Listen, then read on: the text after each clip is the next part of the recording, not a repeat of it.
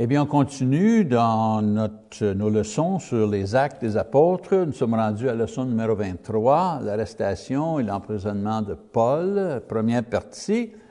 On va couvrir Actes chapitre 21, verset 15 jusqu'à 23, verset 11. Eh bien, dans notre dernière leçon, euh, Luc écrit que Paul, avoir, euh, qui a fini son troisième voyage missionnaire, euh, euh, a décidé de retourner à Jérusalem. Euh, on l'a euh, averti, par, vous savez, plusieurs personnes l'ont averti en chemin que le trouble l'attendait euh, là-bas, mais malgré ses cautions, l'apôtre était convaincu que c'était nécessaire qu'il retourne en Jérusalem, en Jérusalem sous la direction du Saint-Esprit. Ça, ça nous amène euh, notre dixième section dans notre plan d'études, euh, l'arrestation de Paul, la première section. Nous allons lire Actes chapitre 21, commençant en verset 15. Verset 15. Après ces jours-là, nous fîmes nos préparatifs et nous montâmes à Jérusalem. Quelques disciples de Césarée vinrent aussi avec nous et nous conduisirent chez un homme Nasson de l'île de Chypre ancien disciple chez qui nous devions loger. Lorsque nous arrivâmes à Jérusalem, les frères nous reçurent avec joie. Le lendemain, Paul se rendit avec nous chez Jacques et tous les anciens euh, réunirent. Après les avoir salués, il raconta en détail ce que Dieu avait fait au milieu des païens par son ministère. Quand il leur entendu, ils glorifiant Dieu. Eh bien, notez une fois les petits détails que euh, Luc nous donne, euh, qu'il inclut du euh, court voyage de, Paul de Césarée, où qu'ils ont arrêté et ont resté avec Philippe, un des sept diacres originaux, et les quatre filles prophétesses de Philippe. Et euh, il nomme même les gens avec qui il restait une seule soirée. Vous savez, une nation euh, de chiffres. Euh, vous savez, ces choses-là, ces détails-là, ce n'était pas des, doctrines importantes, ce n'était pas des nouvelles idées théologiques. Euh, tout simplement, c'était tout simplement des, des détails qui donnent au récit de Luc une crédibilité les petites choses qui se passaient. Tu sais, il restait dans la maison d'un, euh, la maison d'autre, il voyageait, il arrêtait à telle part avant de, de, faire son chemin à, à, Jérusalem. Ça nous aide, nous, à, à, comprendre euh, sur un, un, un, niveau humain euh, l'expérience de Paul et Luc et les autres qui voyageaient à cette époque. Vous savez, des choses spectaculaires arrivaient comme des miracles de guérison des, des langues, mais ces choses-ci sont, sont, sont, soulignées euh, par des, euh, des, des, événements, des détails de, chaque jour, comment ils ont voyagé, où ils ont resté. Euh, vous savez, qui donne au récit à Luc un ordre logique qui décrit un ministère très dynamique de Pierre et Paul en établant l'Église du premier siècle, mais d'une façon qu'on peut comprendre que c'est vrai, que c'était humain. C'était pas des, c'était pas des dieux ces gens-là, c'était des humains qui avaient des problèmes, qui avaient des difficultés. Euh, Luc écrit d'une façon qu'on on, peut, il nous met dans l'histoire et on peut comprendre non seulement les doctrines, les enseignements, les stratégies d'évangélisation de missionnaires, mais aussi la vie de ces gens-là. Et ça nous aide, nous, aujourd'hui, à faire notre travail. Un autre point d'intérêt euh, intéressant ici, c'est le patron qui est établi pour le travail et la coopération entre le missionnaire et les églises qui l'envoyaient et les églises qui établissaient. Je vous donne quelques détails à ce sujet. Premièrement, c'est l'Église qui envoie. Il faut noter qu'en Actes chapitre 13, c'était l'Église qui a envoyé Barnabas et Saul euh, dans le champ missionnaire. Actes chapitre 13, verset 1 à 3. Même si Paul a reçu son appel directement de Dieu, il n'a pas agi sur cet appel-là, il n'a pas été dans le champ missionnaire avant que l'Église l'envoie, avant d'avoir la bénédiction et la, euh, la nomination de l'Église. Deuxièmement, le missionnaire plante. Peu importe si c'est une personne qui va dans le champ, terrain missionnaire, ou une équipe de missionnaires. Le but de ceux qui sont envoyés, ce n'est pas de faire du bénévole ou d'enseigner des langues ou de fournir de l'aide médicaux. Le rôle du missionnaire, c'est d'établir une église. Ces autres choses-là, bénévolat, médicaux, euh, éducatifs, toutes ces autres choses-là, ça fait partie d'une plus grande stratégie, mais ils ne sont pas des buts par elles-mêmes. Le but, vous savez, à long terme, c'est d'établir une Église. Si on a fait toutes les autres choses, mais on n'a pas établi une Église, on n'a pas réussi dans notre mission comme missionnaire. Troisièmement, l'Église qui envoie supervise. Notez bien que Paul retournait euh, en Israël et faisait un rapport sur son travail dans le champ missionnaire à l'église à Antioche, parce que c'est cette église-là qui l'a envoyé. Et aussi à l'église à Jérusalem, parce que les, euh, chefs de file, là, les dirigeants de, de l'église à Jérusalem ont donné leur bénédiction euh, pour son travail parmi les gentils. Et les églises que Paul a établies étaient équipées avec leurs propres dirigeants lorsqu'ils euh, grandissaient en, maturité. On lit ça en titre, chapitre 1, verset 5. Et Paul lui-même continue à donner un rapport de son travail euh, aux églises qui l'ont envoyé et qui ont béni sa mission, même après son, sa troisième voyage missionnaire. C'est un, missionnaire d'expérience. Il a établi beaucoup d'églises. Mais quand même, quand il a fini un voyage, il retourne pour donner un rapport à l'Église. Et c'est le patron que nous, aujourd'hui, on suit euh, avec nos missionnaires. Que nous, notre congrégation ici, là, euh, les missionnaires que nous, on supporte et nous qu'on dirige. Un missionnaire en, Afrique, un missionnaire en, Haïti, ils ont chacun leur tour faites le voyage pour venir ici pour donner leur rapport euh, au sujet du travail euh, dans leur pays.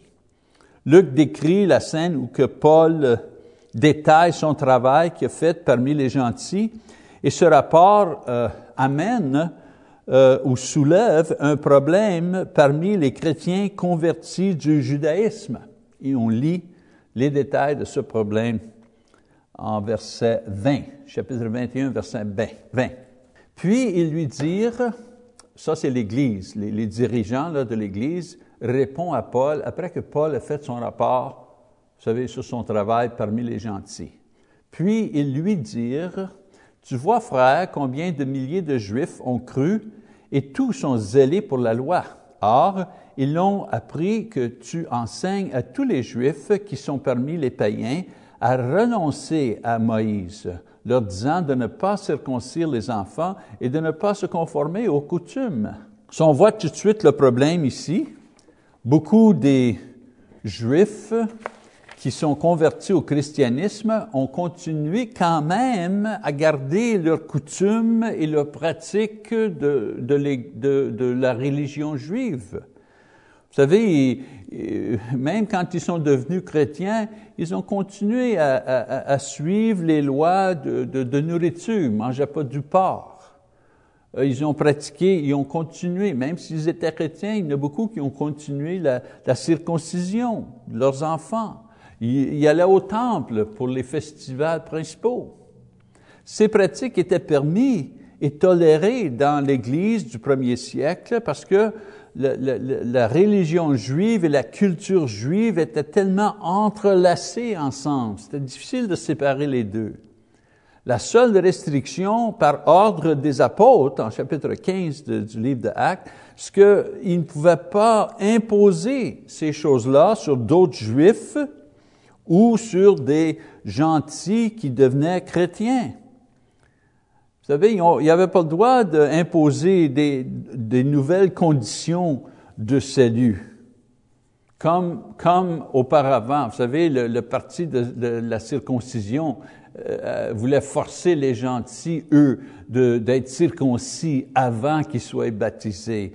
Et euh, la lettre, et vous savez, le, résultat du, conseil euh, euh, en Actes chapitre 15 disait, OK, vous n'avez pas le droit de faire ça.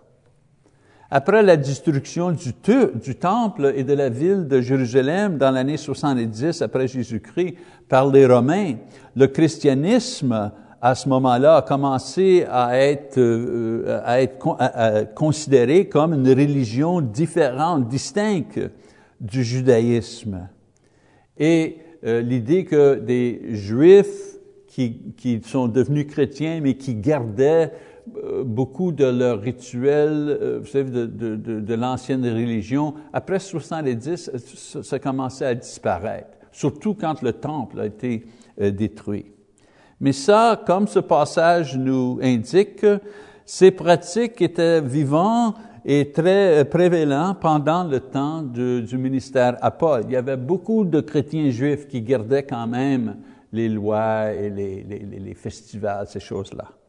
Le problème que on lit ici, qui est décrit, semble qu'il y avait qui euh, répandait des accusations contre Paul, que cette pratique double entre les Juifs, euh, vous savez, de les Juifs chrétiens, euh, que Paul enseignait, que les églises euh, enseignaient aux églises que, les chrétiens juifs étaient obligés d'abandonner leur tradition, que les chrétiens juifs étaient obligés d'abandonner leurs coutumes et leurs pratiques s'ils voulaient être des chrétiens sincères.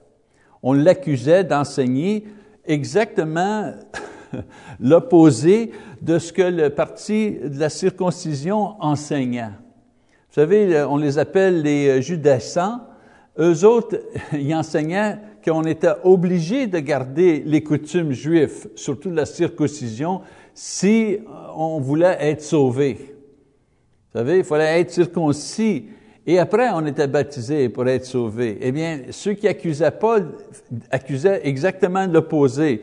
Les, les, chrétiens juifs étaient obligés d'abandonner toutes leurs coutumes et être baptisés s'ils voulaient être sauvés.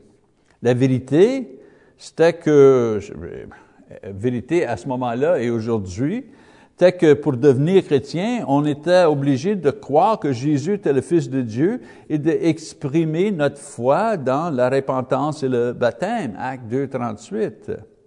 Si on, on était hors de propos en devenant un chrétien, eh bien, on devenait acceptable à Dieu parce que on a la foi en Jésus-Christ et non euh, basé sur les coutumes qu'on euh, gardait ou on abandonnait. On ne devenait pas plus acceptable à Dieu ou non si on abandonnait les coutumes juives ou si on continuait à pratiquer les coutumes juives. Parce que ce qui est important, ce qui nous sauvait, c'était la foi en Jésus-Christ. C'est ça qui nous sauvait. OK? So Paul explique tout ça en détail en Romains chapitre 14. Donc, si vous voulez avoir plus d'informations, lisez donc Romains euh, chapitre 14. Mais à ce moment-là, ces accusations causaient des problèmes dans l'Église euh, et surtout euh, avaient un effet sur les chrétiens juifs.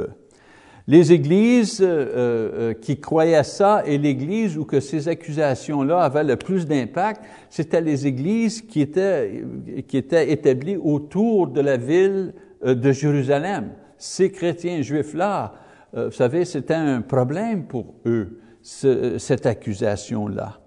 Donc, les dirigeants de l'Église à Jérusalem proposent une solution à Paul. Et on lit en euh, chapitre 21. Que faire donc? Sans aucun doute, la multitude se rassemblera, car on saura que tu es venu. C'est pourquoi fais ce que nous allons te dire. Il y a parmi nous quatre hommes qui ont fait un vœu. Prends-les avec toi, purifie-toi avec eux, et pourvois à leurs dépenses, afin qu'ils se rasent la tête. Et ainsi, tous sauront que ce qu'ils ont entendu dire sur ton compte est faux, mais que toi aussi, tu te conduis en observateur euh, de la loi.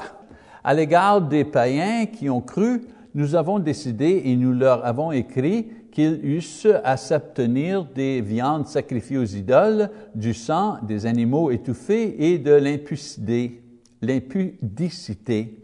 Alors Paul prit ses hommes, se purifia et entra le lendemain dans le temple avec eux pour annoncer à quel jour la purification sera accomplie et l'offrande présentée pour chacun d'eux. Donc, leur suggestion pour Paul, c'est qu'il se joint à quatre chrétiens juifs de Jérusalem, de l'Église à Jérusalem, qui avaient, selon la loi juive et coutumes juives, qui avaient pris un vœu euh, et qu'ils étaient prêts à compléter ce vœu. Et un peu de détails au sujet des vœux ici. Ces vœux euh, euh, étaient pris d'une façon pour, pour la raison de, de soit remercier Dieu pour une prière qui a été répondue ou des bénédictions que nous avons demandées ou que nous avons reçues.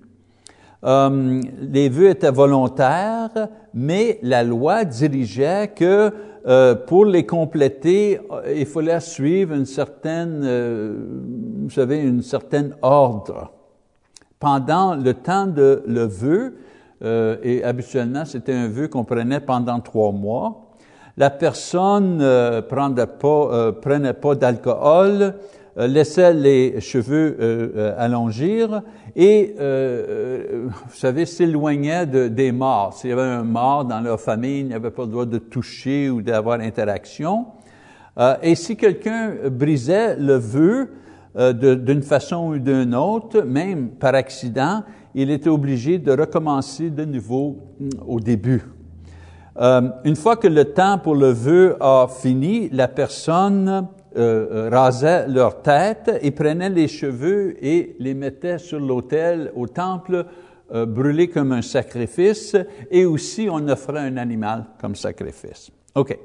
Donc le propos des, des dirigeants, c'était que Paul se joint à ces chrétiens juifs-là pour la dernière semaine de leur vœu et pour compléter le vœu avec eux et et que Paul paye pour leur offrande, leur sacrifice pour chacun d'eux. Euh, vu qu'on le connaissait bien, vous savez, Paul était bien connu à Jérusalem, et on l'observait de près, ses actions en participant et en respectant ses coutumes juives et lois juives pourraient éliminer le, euh, commérage et les accusations qu'on faisait contre lui. Il pouvait dire, écoute, je j'enseigne pas ça qu'on doit abandonner les traditions et les, les, différentes choses juives. Regarde, que je suis ici pour, pour, pour euh, offrir un sacrifice. Je, je participe avec ces, ces frères-là dans un vœu. Comme ça, par exemple, il montait que euh, ces accusations-là n'étaient pas vraies. Eh bien, cette action euh, euh, le, reflétait euh, euh, son attitude concernant ces choses. Il a même touché ce sujet euh, dans un autre épître en 1 Corinthiens, et je veux juste lire un petit passage qui explique l'attitude de Paul environ ces sortes de choses-là. En 1 Corinthiens 9, il dit, Car bien que je sois libre à l'égard de tous, je me suis rendu le serviteur de tous afin de gagner le plus grand nombre. Avec les Juifs, j'ai été comme Juif afin de gagner les Juifs. Avec ceux qui sont sous la loi, comme sous la loi. Quoique je ne sois pas moi-même sous la loi, afin de gagner ceux qui sont euh, sous la loi. Avec ceux qui sont sans loi comme sans loi, euh, quoique je ne sois point sans la loi de Dieu, étant sous la loi de Christ, afin de gagner ceux qui sont euh, sans la loi. Euh, donc, on voit ici, vous savez, la pensée de Paul à ce sujet. Euh, donc, c'est pendant le temps qui, vous savez, qui complète ce vœu avec ces hommes-là euh, qu'on l'arrête dans le, vous savez, dans la section du, du temple. Et on lit ça, cette histoire-là, Luc nous décrit en Actes chapitre 21.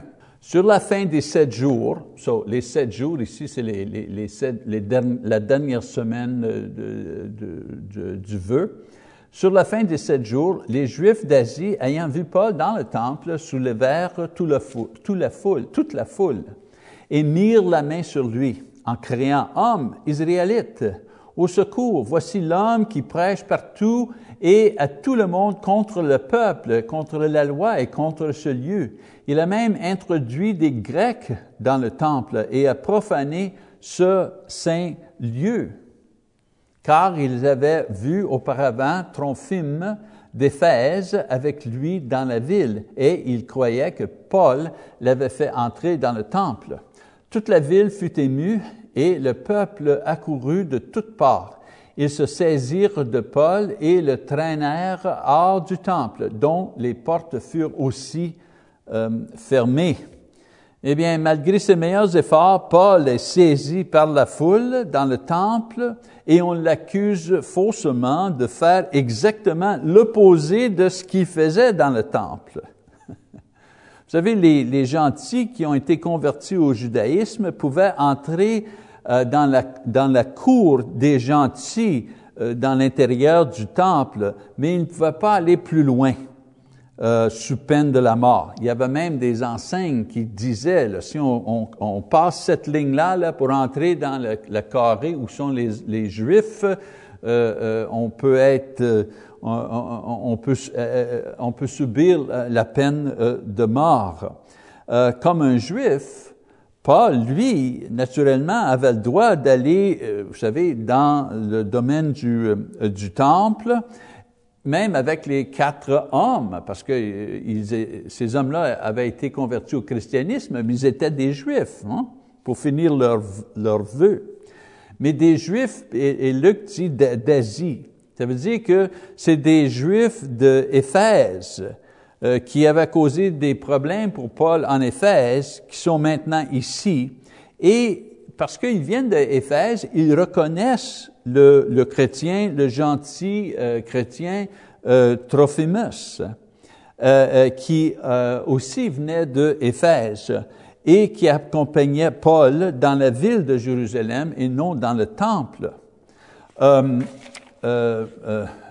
Euh, euh, euh, donc, ils se disent, ah, Paul a dû amener cette personne-là, ce gentil-là, dans le temple. Et il se sert de cette chose-là, cette accusation, comme prétexte pour accuser Paul de, de, manque de respect pour la loi juive et la coutume juive, et aussi le, péché cardinal d'amener euh, un gentil dans euh, le temple qui était strictement euh, défendu. Luc décrit euh, qu'ils ils, ils prennent Paul et, il y a une émeute qui suit. Euh, ils commencent à le battre, mais Paul est sauvé par des soldats romains qui l'arrêtent et qui commencent à, sortir de, cette place-là. Paul, qui ne veut pas manquer une opportunité pour parler et prêcher aux Juifs demande le Romain la permission d'adresser la foule. Et en Actes chapitre 21, on voit ce qu'il dit. Au moment d'être introduit dans la forteresse, Paul dit au tribun, M'est-il permis de te dire quelque chose? Le tribun répondit, Tu sais le grec? Tu n'es donc pas cet Égyptien qui s'est révolté dernièrement et qui a amené dans le désert quatre brigands. Je suis juif, reprit Paul, de Tarse en Cilicie, citoyen d'une ville qui n'est pas sans importance. Permets-moi, je te prie, de parler au peuple.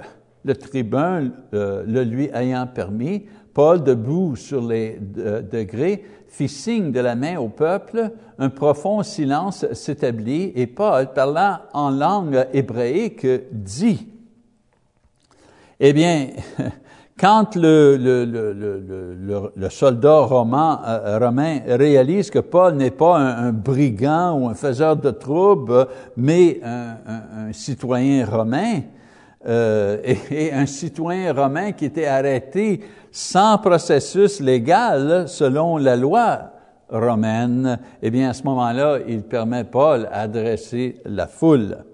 Maintenant, Paul, le, discours de Paul euh, commence avec sa vie dans le passé, qu'il était un juif bien éduqué, un pharisien, un pharisien fixé sur la destruction de la foi chrétienne et de l'Église chrétienne et de tous ceux qui suivent le christianisme.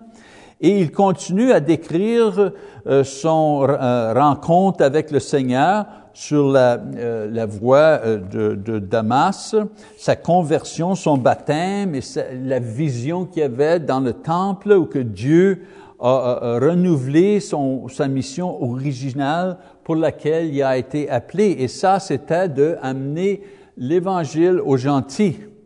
Comme un juif, Paul, naturellement, euh, était prêt à retourner à Jérusalem après sa conversion pour prêcher à, ses frères juifs, euh, euh, en pensant que sa, vie et, son zèle pour le judaïsme serait un témoignage très fort en convertissant ces gens-là. Vous savez, il, il voit Paul euh, quelqu'un qui avait de l'admiration et qui euh, et qu'il euh, qu'il qui gardait en haute estime quand il était pharisien et là il était converti au christianisme et dans sa tête Paul calcule que les gens doivent vouloir l'écouter parce que à un moment donné dans sa vie il était pareil comme eux. Eh bien Dieu lui dit dans cette vision que les Juifs n'accepteront point sa prédication. Euh, donc, il va euh, être obligé d'amener euh, l'Évangile aux gentils. C'est ça qui compte aux personnes là. Vous savez, il leur dit, j'étais comme vous, j'étais un zélé, j'étais juif et tout ça, mais le Seigneur m'a dit que les juifs ne répondraient pas à l'Évangile, donc il m'a envoyé à prêcher l'Évangile aux gentils. Il explique la raison pour laquelle il travaille avec les gentils. Il essaie d'expliquer ça aux juifs qui sont au temple. Et c'était la mention des gentils qu'un autre émeute commence et le peuple euh, juif veut arrêter Paul, veut le saisir et, le tuer. On continue à lire en chapitre 22. Il dit, ils s'écoulèrent jusqu'à cette parole, mais alors ils élevèrent la voix disant, ôte la terre pareil homme il n'est pas digne de vivre. Et ils poussaient des cris, jetaient leurs vêtements, lançaient de la poussière euh, en l'air. Le tribun commandait de faire entrer Paul dans la forteresse et de lui donner la question par le fouet, afin de savoir pour quel motif il craignait, euh, il criait ainsi contre lui. Lorsqu'on l'eut exposé au fouet, Paul dit au centenier qui était présent, vous est-il permis de battre de verge un citoyen romain qui n'est pas même euh, condamné? À ces mots, le centenier alla vers le tribun pour l'avertir, disant, Que vas-tu faire? Cet homme est romain. Et le tribun étant venu, dit à Paul, Dis-moi, es-tu romain? Oui, répondit-il. Le tribun reprit, C'est avec beaucoup d'argent que j'ai acquis ce droit de citoyen. Et moi, dit Paul, je l'ai par ma naissance. Aussitôt, ceux qui devaient lui donner la question se retirent, et le tribun, voyant que Paul était romain, fut dans la crainte parce qu'il l'avait fait lier. Le lendemain, voulant savoir avec certitude de quoi les Juifs l'accusaient, le tribun lui fit ôter ses liens et donna l'ordre aux principaux sacrificateurs et à tout le Sanhédrin de se réunir, puis, faisant descendre Paul, il le plaça au milieu euh, d'eux. Eh bien, on voit l'importance ici euh, de, la citoyenneté romaine euh, euh, que Paul avait. le tribun arrête, vous savez, le fouettage qui était pour donner à Paul ici. la citoyenneté de, de, Paul, probablement, il a hérité de son père, qui était lui aussi un citoyen de la ville de Tarse, située dans la province romaine de Cilicia. Euh, et probablement son père a reçu cette citoyenneté parce que euh, euh, euh parce que euh, il a rendu un service quelconque à le gouvernement romain.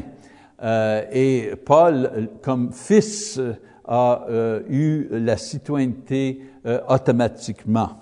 Eh bien, la, déclaration de Paul de, son, de sa citoyenneté est assez pour arrêter, vous savez, le fouettage, euh, parce que s'il faisait une fausse déclaration de sa citoyenneté, ça, c'était puni, euh, on, on, pouvait recevoir la peine de mort pour cette chose-là.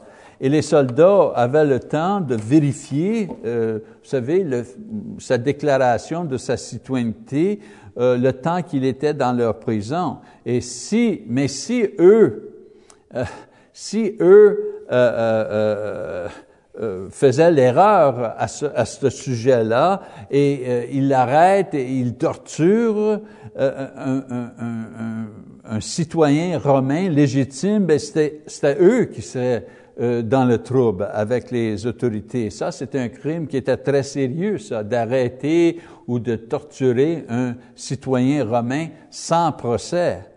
Donc un compromis a été trouvé et il décide de laisser ou de libérer euh, Paul de ses chaînes et lui mettre devant les dirigeants juifs pour, euh, vous savez, donner une, opportunité de le questionner, euh, parce que les soldats croyaient que, vous savez, le problème était un problème de religion, un, problème de, de, questions religieuse. Et non vraiment un problème de, de, de crime ou de, de, de, loi euh, euh, romaine.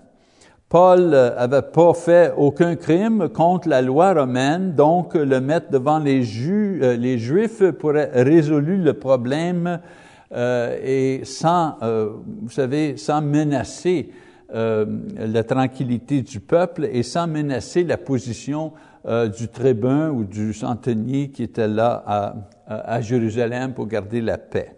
Eh bien, la prochaine euh, image, c'est Paul devant le conseil juif. On lit chapitre 23, verset 1. Paul les regarde fixés sur le Sanhédrin, dit, Homme, frère, c'est en toute bonne conscience que je me suis conduit jusqu'à ce jour devant Dieu. Le souverain sacrificateur Ananias ordonna à ceux qui étaient près de lui de le frapper sur la bouche. Alors Paul lui dit, Dieu te frappera, muraille blanchie. Tu es assis pour me juger selon la loi et tu violes la loi en ordonnant qu'on me frappe. Ceux qui étaient près de lui dirent, Tu insultes le souverain sacrificateur de Dieu. Et Paul dit, je ne savais pas, frère, que ce fut le souverain sacrificateur, car il est écrit, tu ne parleras pas mal du chef de ton peuple. Notez bien que Paul, euh, euh on ne le traite pas si bien par le conseil euh, euh de Juifs qu'on on, l'a traité, que, les Romains l'ont traité. Vous savez, les Romains, une fois qu'ils ont su qu'il était citoyen romain, l'ont traité avec beaucoup plus de respect. Mais les dirigeants juifs, eux, avaient pas de respect pour lui. Aussitôt qu'il commence à parler, on, dit à quelqu'un de, le, frapper dans la figure. Euh, et, même en violation de la, loi juive. Euh, sa, réponse, sa réponse, c'est de démontrer l'hypocrisie de celui qui est supposé de soutenir la loi qui sert de sa position de violer la loi sans conséquence.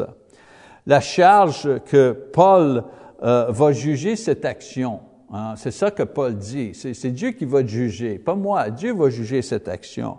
Quand on lui dit que l'ordre pour le frapper a été donné par le euh, haut sacrificateur, Paul euh, se pardonne pour avoir parlé de cette façon-là contre l'office, pas contre l'homme, mais contre l'office euh, de cet homme, euh, parce que la loi disait que si on avait une offense euh, contre nous-mêmes de quelqu'un qui était en, office, on, doit subir à cette offense par respect de l'office que la personne tenait et se fier que Dieu va faire justice d'une manière juste à un moment donné. Et on lit ça en Exode chapitre 22, verset 28.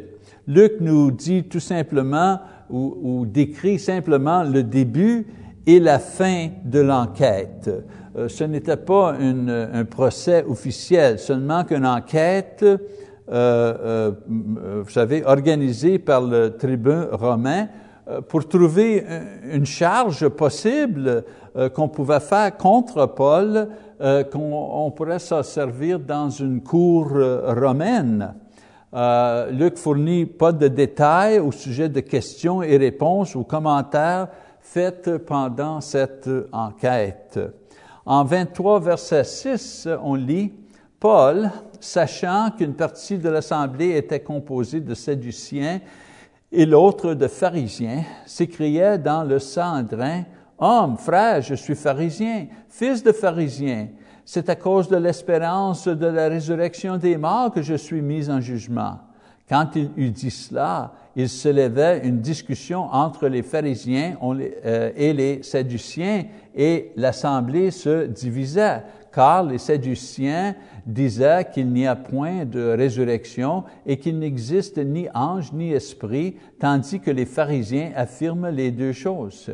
Il y a eu une grande clameur et quelques scribes du parti des pharisiens s'étaient levés, engagèrent un vif débat et dirent, nous ne trouvons aucun mal en, cet homme. Peut-être un esprit ou un ange lui a parlé.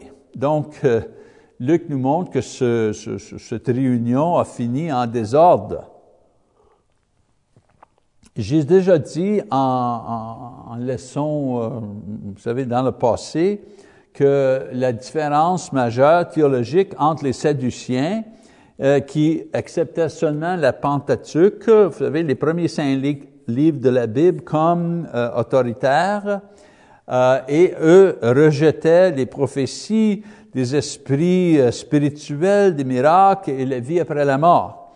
Mais les pharisiens, eux, acceptaient et croyaient toutes ces choses-là. Luc décrit comment Paul, comme un pharisien, parce qu'il était élevé, enseigné comme pharisien, euh, exploit la, différence euh, pour s'aimer la confusion parmi euh, ses ennemis juifs. Et on voit comme, comme Luc euh, décrit, euh, le choc entre les deux groupes menace de nuire Paul de nouveau et, les soldats euh, romains l'amènent avec eux pour garantir sa sécurité.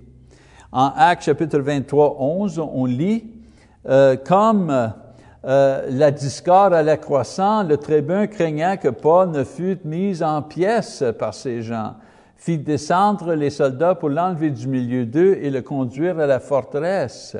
La nuit suivante, le Seigneur apparut à Paul et dit, Prends courage, car de même que tu as rendu témoignage de moi dans Jérusalem, il faut aussi que tu rends témoignage dans Rome. Euh, donc, Luc nous fournit de l'information qui pourrait seulement euh, venir de Paul lui-même concernant une vision, une révélation euh, qui a reçu directement du Seigneur concernant le présent et le futur de son ministère et l'Évangile. Eh bien, on va arrêter là pour le, le passage. Quelques leçons qu'on peut retirer de ce qu'on a lu aujourd'hui. Première leçon, être patient pendant le processus de croissance chrétien. Je devrais ajouter, il faut être euh, patient pendant euh, le processus de croissance euh, chrétienne. Même si la Bible, elle explique l'Évangile en quelques mots. Vous savez, Jésus, le Fils de Dieu, il est mort pour nos péchés, euh, il a été ressuscité pour prouver qu'il est Dieu, on est pardonné et on a la vie éternelle à travers notre foi en lui. On, doit, on, on exprime notre foi à travers la repentance et le baptême et la fidélité. Vous savez, pour la majorité des gens, comprendre et répondre correctement à ces choses peut prendre une longue période de temps, même beaucoup d'années. J'ai lu toutes ces choses-là dans, dans, dans, dans 30 secondes, mais comprendre et, et, et, intégrer ces, ces idées-là dans nos cœurs, dans notre intellect, peut prendre, vous savez, une longue période de temps. Même si la Bible décrit le, chrétien mature dans juste quelques phrases. Vous savez, un, chrétien mature, c'est une personne qui est plein de l'esprit. Euh, si c'est un homme, il aime sa femme comme le Christ aime l'Église. Si c'est une femme, elle aime son mari et elle respecte son mari. Elle se soumet à son mari. Euh, une femme euh, craint le Seigneur. Une femme excellente euh, vaut plus cher que, que, que des diamants. Euh, ceux qui sont fidèles et qui aiment le Seigneur vont avoir la vie éternelle. On peut dire ces choses-là dans un instant. C'est facile à, à, décrire les qualités de caractère euh, de ceux qui possèdent l'Esprit de Dieu et la vie chrétienne, mais ça peut prendre toute une vie humaine pour mûrir dans ces euh, vérités. Euh, Paul, sa volonté de prendre des vœux et de se soumettre à la, au niveau de maturité de ceux qui étaient plus faibles que lui dans la foi, a démontré sa volonté d'être patient avec le procès de croissance de chrétiens. Vous savez, on, l'accusait de, vous savez, d'enseigner de, de, qu'on doit abandonner toutes les, coutumes des Juifs. Ça, cette accusation-là était basée dans l'ignorance.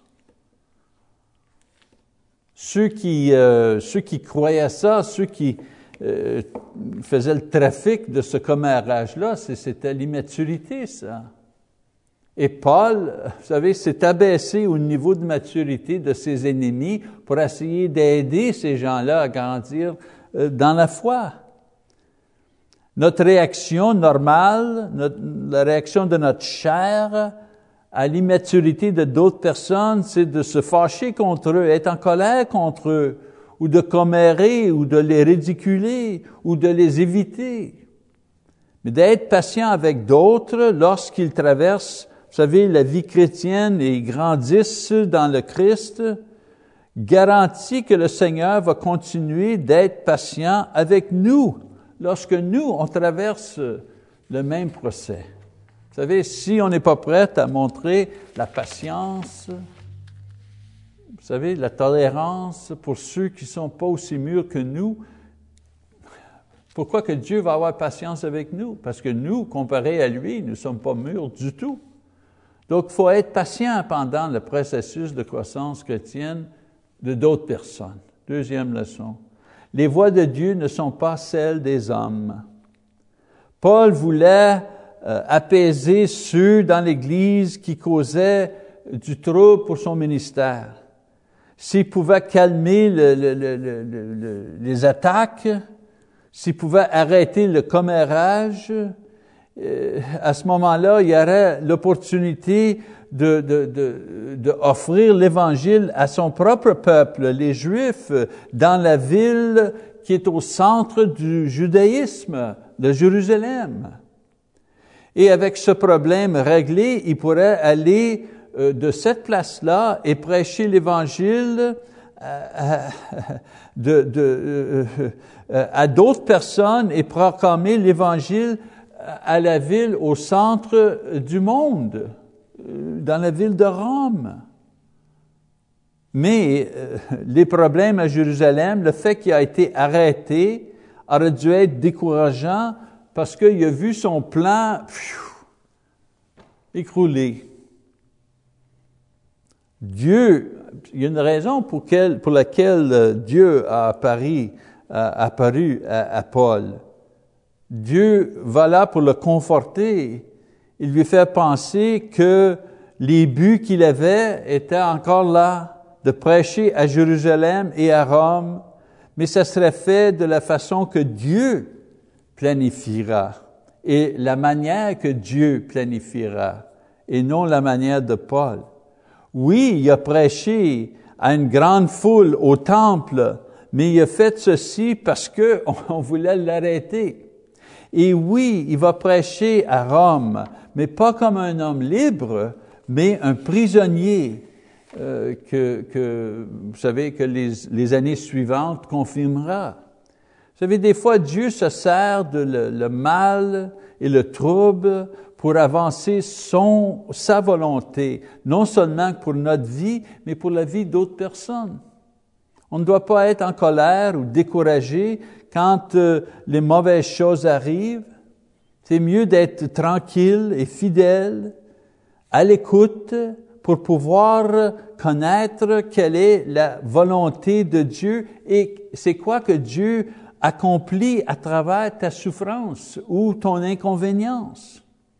Des fois, tout simplement, maintenir notre foi dans la tempête de la vie, c'est l'objectif que, que, le Seigneur a en tête. Tu sais, des fois, on est après souffrir, puis on, on maintient la foi, puis on pense, mais ça, tout ça va m'amener à quelque chose. Mais des fois, juste maintenir la foi lorsqu'on est dans le milieu de la tempête, c'est ça l'objectif, c'est tout.